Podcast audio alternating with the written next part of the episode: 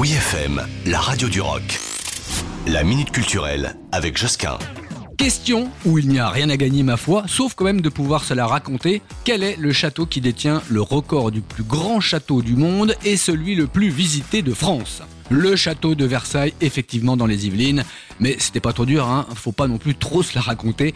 En tout cas, il vous attend avec ses jardins, son domaine, son pavillon de chasse, son complexe royal, avec ses pièces richement décorées. Patrimoine mondial de l'humanité depuis 30 ans quand même, qui était la résidence officielle des rois de France. Oui, Louis XIV, Louis XV, Louis XVI y sont passés. Eh bien, il constitue l'une des plus belles réalisations de l'art français au XVIIe siècle.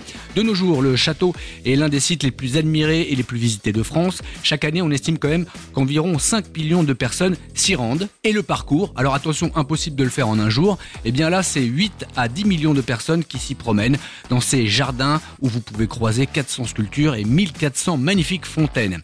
Après fermeture pour crise sanitaire et avant le froid et la nuit tôt de novembre, sans parler de l'hiver, c'est encore le bon moment pour jouer au roi et à la reine.